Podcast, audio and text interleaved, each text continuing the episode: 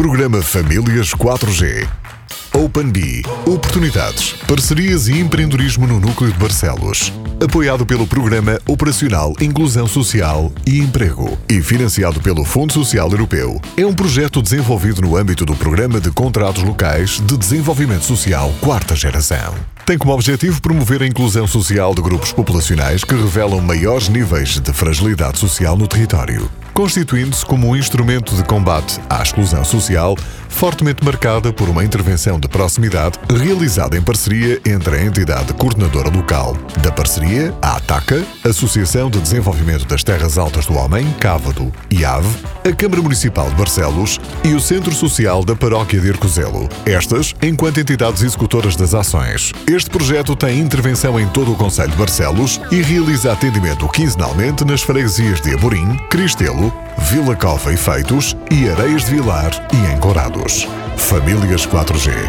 Quinzenalmente, na Rádio Barcelos. Bem-vindos ao programa Famílias 4G, uma ideia de projeto Oportunidades, Parcerias, Empreendedorismo do Núcleo de Barcelos.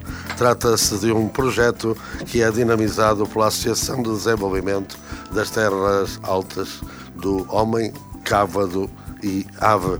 Comigo tenho Duarte Silva, terapeuta familiar e assistente social do Centro Social da Paróquia de Arcozelo. Esta instituição foi criada em 1988 e iniciou a sua atividade com a criação do Centro de Atividades a Tempos Livres em 1994. Depois foi criado o Serviço de Apoio Domiciliário, um centro de convívio, uma creche, um centro de apoio familiar e acompanhamento parental. A conciliação entre a vida familiar e profissional das famílias é um tema fulcral na missão deste centro. Refira-se ainda que o Centro de Atividades do Tempo Livres tem 80 crianças, com quatro salas do primeiro ciclo, refeições e aulas. Em 2008 foi criado uma resposta para a terceira idade com o Serviço de Apoio Domiciliário a 25 utentes. Em 2012, criado o Centro de Convívio para Idosos e também a creche que abriu no mês de junho desse ano. O Centro de Apoio Familiar e Acompanhamento Parental nasce em, mil, em 2018. Em 2014, a Câmara Municipal de Barcelos elege o Centro Social Paroquial de Arcozelo como entidade executora do Programa de Apoio Psicoeducativo e Social. E em mil, perdão, em 2015 torna-se parceira da Comissão de Proteção de Crianças e Jovens, com cerca de 40 colaboradores, quatro voluntários. O Centro Social Paroquial de Arcozelo beneficia 400 pessoas. Em nome do programa Famílias 4G, bom dia, Duarte Silva, assistente social e terapeuta familiar do Centro de Apoio Familiar e Aconselhamento Parental do Centro Paroquial de Arcozelo. Qual é para si hoje a importância que a família continua a possuir no contexto do relacionamento das pessoas? Muito bom dia, muito obrigado pelo convite. Uh, a família continua hoje a representar uma célula fundamental na nossa sociedade, apesar de talvez ser mais correto nos dias de hoje, ao invés de falarmos em família, podermos falar em famílias. Uh, e esta é uma, uma precisão uh, de linguagem que nos ajuda na indefinição daquilo que hoje é a família. Uh, nós temos alguns marcadores para definir a família, uh, o direito ajuda-nos.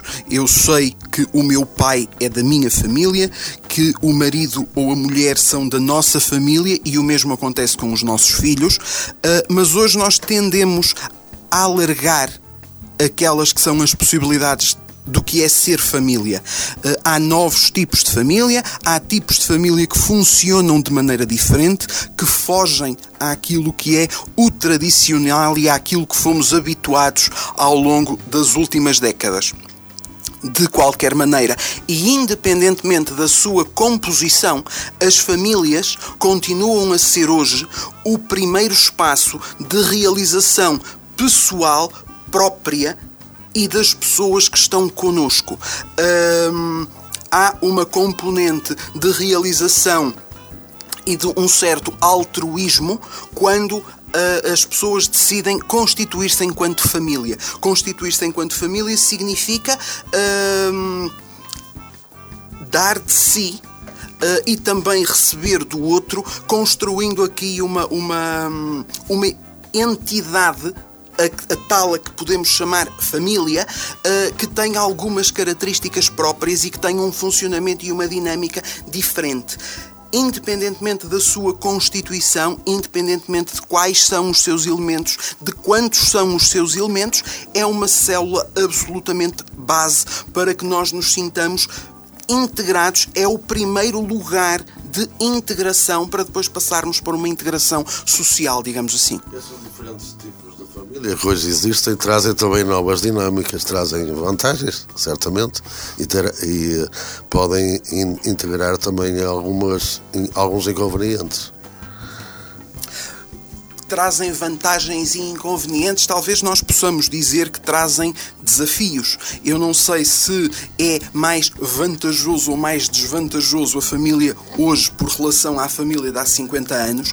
A verdade é o que sabemos é que ela é diferente. Nós hoje temos tipos de famílias muito diferentes. Para, para numa, numa, numa escala, vamos, vamos já dizer que uma das primeiras alterações que nós conseguimos ver nas famílias é que a, a dita família tradicional também mudou e hoje as famílias têm menos filhos por exemplo. Essa foi uma primeira uh, alteração. Mas essa primeira alteração também resulta da, da consciência de que nós precisamos de construir condições para criar os filhos. Houve alguns avanços da medicina, por exemplo, e até na, na, na, na possibilidade da, autodeterminação da mulher, que também tiveram alguma, alguma relevância para que isto pudesse acontecer, mas na, na típica família, digamos assim, hum, essa foi a primeira alteração.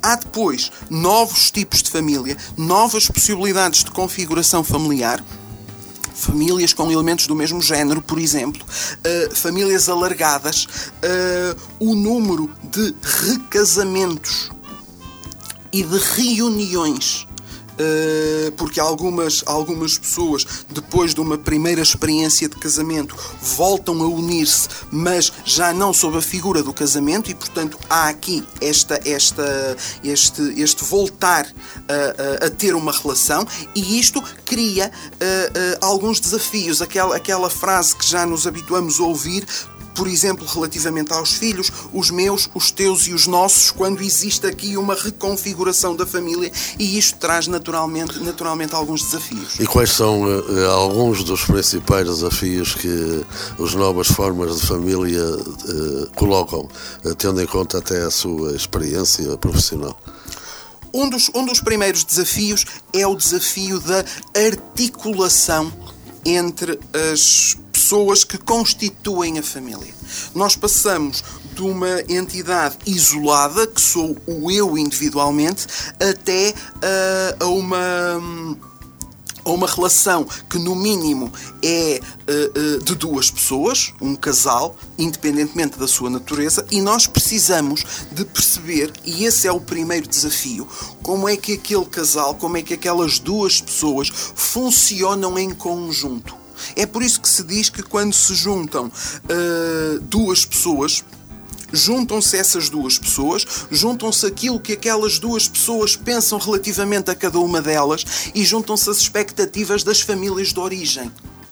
Porque as famílias de origem também depositam expectativas e esperam ver criadas algumas coisas. Esta possibilidade de uh, uh, articulação é depois determinante nas famílias em que se pretenda que existam filhos, sejam filhos biológicos, sejam filhos, por exemplo, através de processos de adoção, é preciso que as figuras cuidadoras, por exemplo, por relação aos filhos, se mostrem particularmente coesas para que o ambiente em que as crianças são, são, são criadas e se, e se desenvolvem seja um ambiente harmónico. E essa, essa é, uma dimensão, é uma dimensão relevante.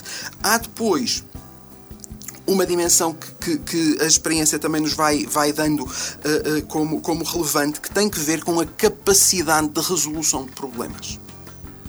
Uh, a capacidade que os casais têm de resolver problemas, de enfrentar o desconhecido e de basearem as suas relações no respeito, na compreensão mútuas e na capacidade de diálogo eh, são talvez os, os desafios que depois nos trazem mais consequências a seguir e, e, e é quando este tipo de, de elementos base uh, começam a estar menos presentes que alguns serviços de apoio à família, de que o CAFAP é uma, uma, uma entidade representativa, uh, acaba por, por ter Era aí que eu queria de... chegar. Era aí que eu queria chegar. Que tipo de apoios ou que uh, aconselhamentos existem para as famílias que estão em dificuldade, sejam elas dificuldades pessoais, sejam económicas, sociais e até é resultado da pandemia que estamos a viver.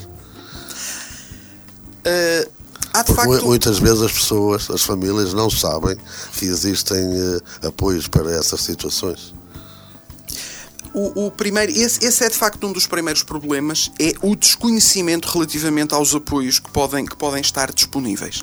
Há, há duas dimensões eh, diferentes. A primeira delas, uh, que como, como falava, tem que ver com condições básicas de existência e isto é válido para uh, a generalidade do nosso cotidiano. Nós, para a escola, precisamos que, por exemplo, as crianças estejam bem alimentadas e nutridas para que consigam ter sucesso escolar. Uh, com as famílias não é diferente. Se a família tem dificuldades ao nível da habitação, ao nível da alimentação, ao nível do vestuário, nós precisamos de uh, ter uma rede suficientemente composta, e Barcelos tem essa rede, que permita que as respostas sejam dadas uh, imediatamente às famílias, seja no tecido das, das instituições particulares de solidariedade social, seja pelo próprio município ou alguns projetos que existam e que façam esta, esta primeira intervenção.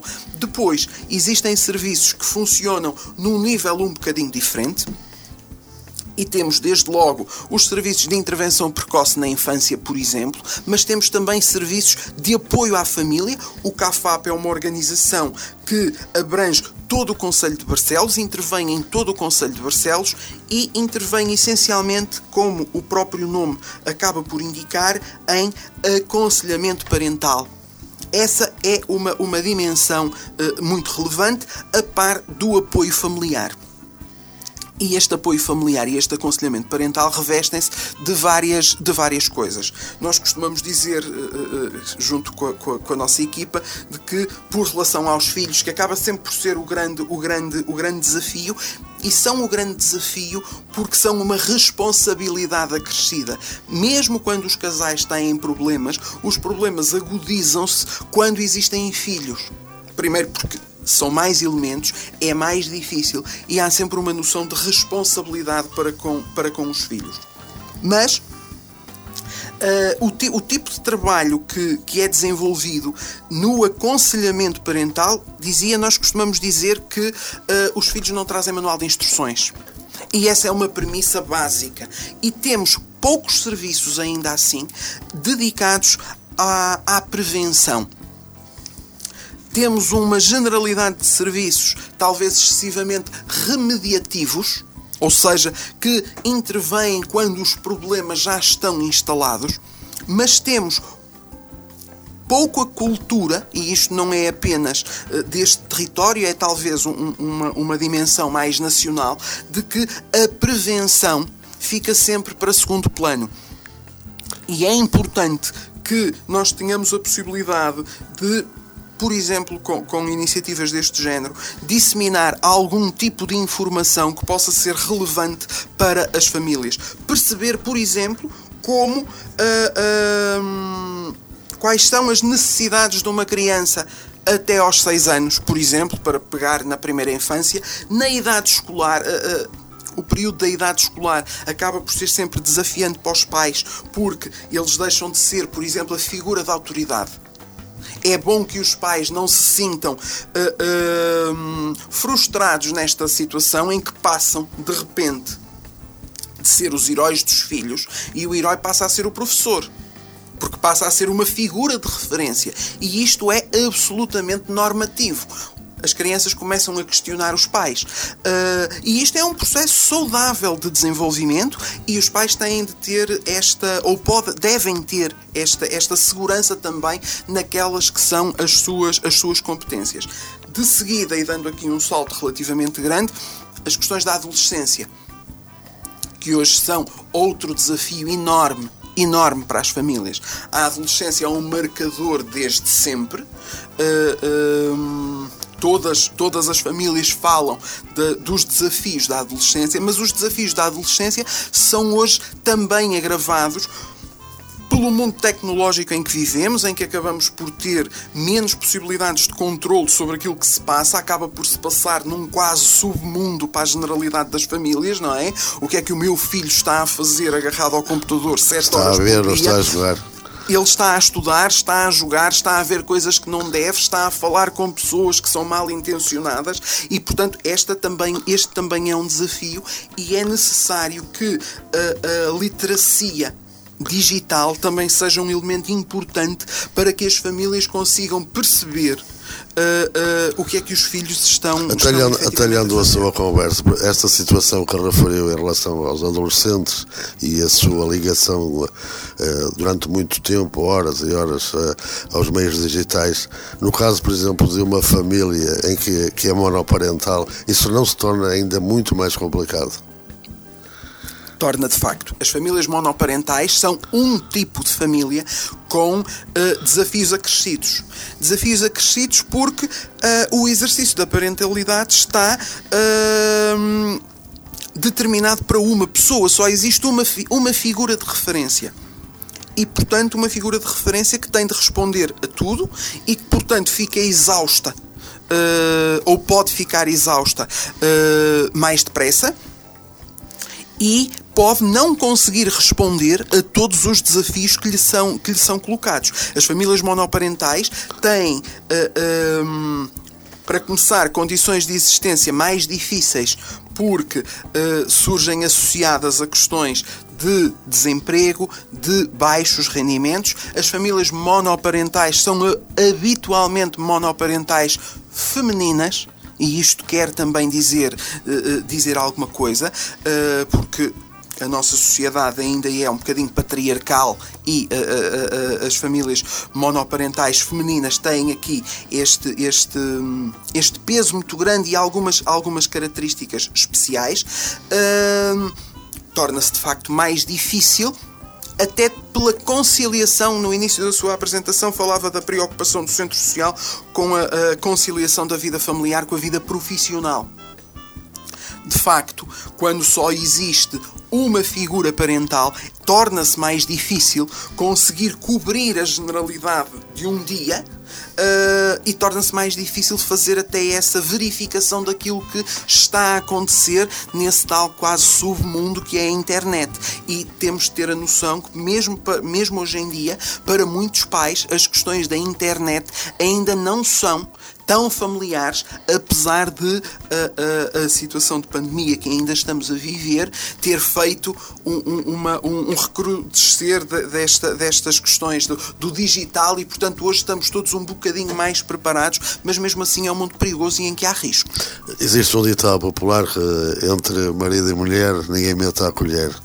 Eh, como é que um terapeuta familiar eh, consegue lidar ainda com esse extrato cultural e essa ideia muito arraigada para eh, fazer o seu trabalho, que é a terapia familiar? Essa, essa ideia está, e, felizmente, um bocadinho menos arraigada. Tende a, a, a ser desmistificado. Uh, a lógica uh, de, de, que entre marido e mulher não podemos meter a colher. Uh, a violência doméstica é hoje um crime público e, portanto, nós temos mesmo que meter a colher. Mesmo que meter a colher. Uh, porque essa é uma dimensão de direitos humanos, essencialmente uma dimensão de direitos humanos.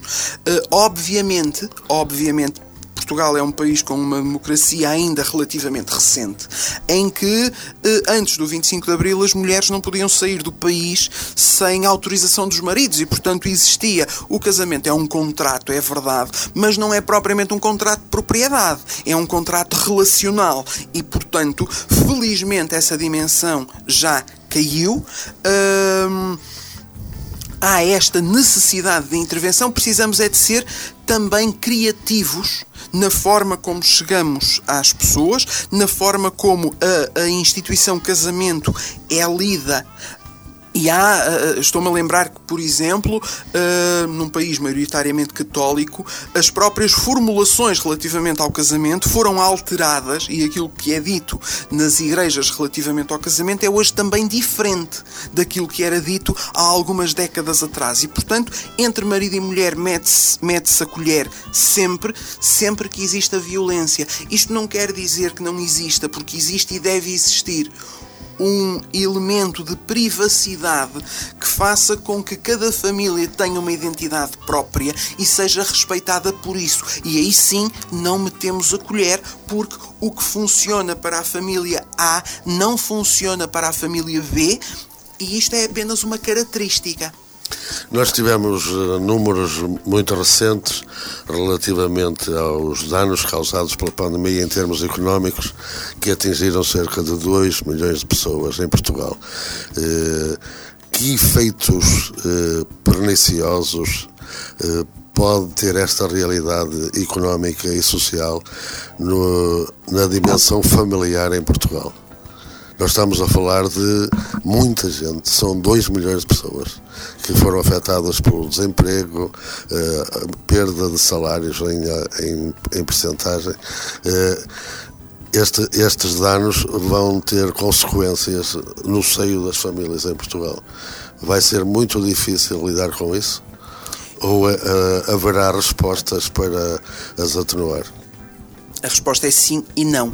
Há naturalmente respostas para atenuar, mas temos de estar conscientes que a pandemia trouxe algo para que ninguém estava preparado. Estamos a lembrar-nos, por exemplo, quando terminarem as moratórias dos empréstimos de habitação e por aí fora. Por exemplo, por estamos a falar. Exemplo, exatamente. Estamos direito a, da habitação. Precisamente, estamos a falar de direitos como o direito da habitação, estamos a falar dos efeitos no emprego que talvez nós ainda não sejamos capazes de medir agora vamos ver o relançamento da economia, o que é que nos pode trazer. E, portanto, a resposta é sim, as consequências vão ser muito difíceis, mas nós não nos podemos esquecer que, consistentemente, Portugal apresenta taxas de pobreza e de risco de pobreza, nomeadamente infantil, muito à volta dos 20%. E isto não tem nada a ver com a pandemia.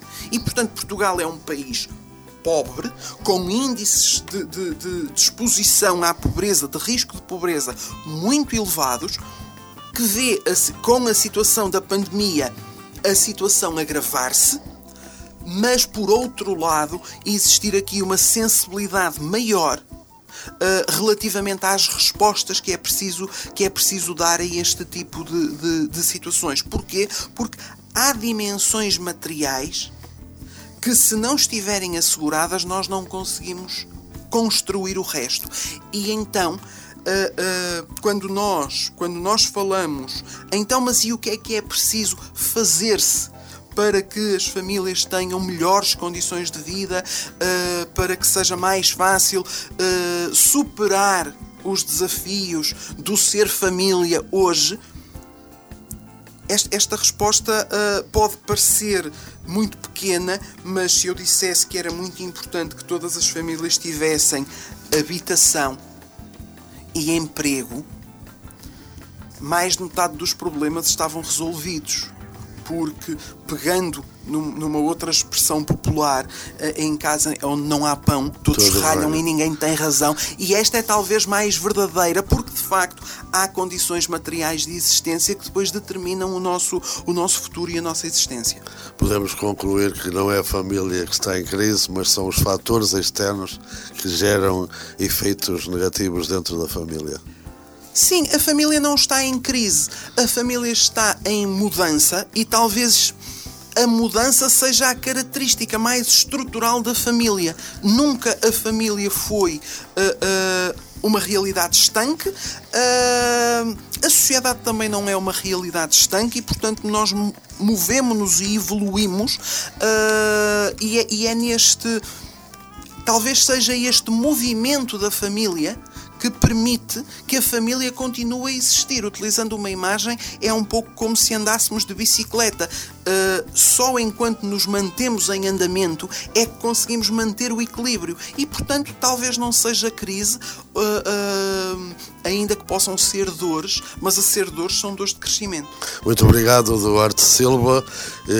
até à, à próxima quinzena, onde teremos connosco a Anabela Pimenta, da Comissão de Proteção de Crianças e Jovens Jovens de Barcelos. Programa Famílias 4G. Open Bee. Oportunidades, parcerias e empreendedorismo no núcleo de Barcelos. Apoiado pelo Programa Operacional Inclusão Social e Emprego e financiado pelo Fundo Social Europeu. É um projeto desenvolvido no âmbito do Programa de Contratos Locais de Desenvolvimento Social Quarta Geração. Tem como objetivo promover a inclusão social de grupos populacionais que revelam maiores níveis de fragilidade social no território constituindo-se como um instrumento de combate à exclusão social fortemente marcada por uma intervenção de proximidade realizada em parceria entre a entidade coordenadora local da parceria, a ATACA, Associação de Desenvolvimento das Terras Altas do Homem, Cávado e AVE, a Câmara Municipal de Barcelos e o Centro Social da Paróquia de Arcozelo. Estas, enquanto entidades executoras das ações. Este projeto tem intervenção em todo o Conselho de Barcelos e realiza atendimento quinzenalmente nas freguesias de Amorim, Cristelo, Vila Cova e Feitos e Areias de Vilar e Encorados. Famílias 4G. Quinzenalmente, na Rádio Barcelos.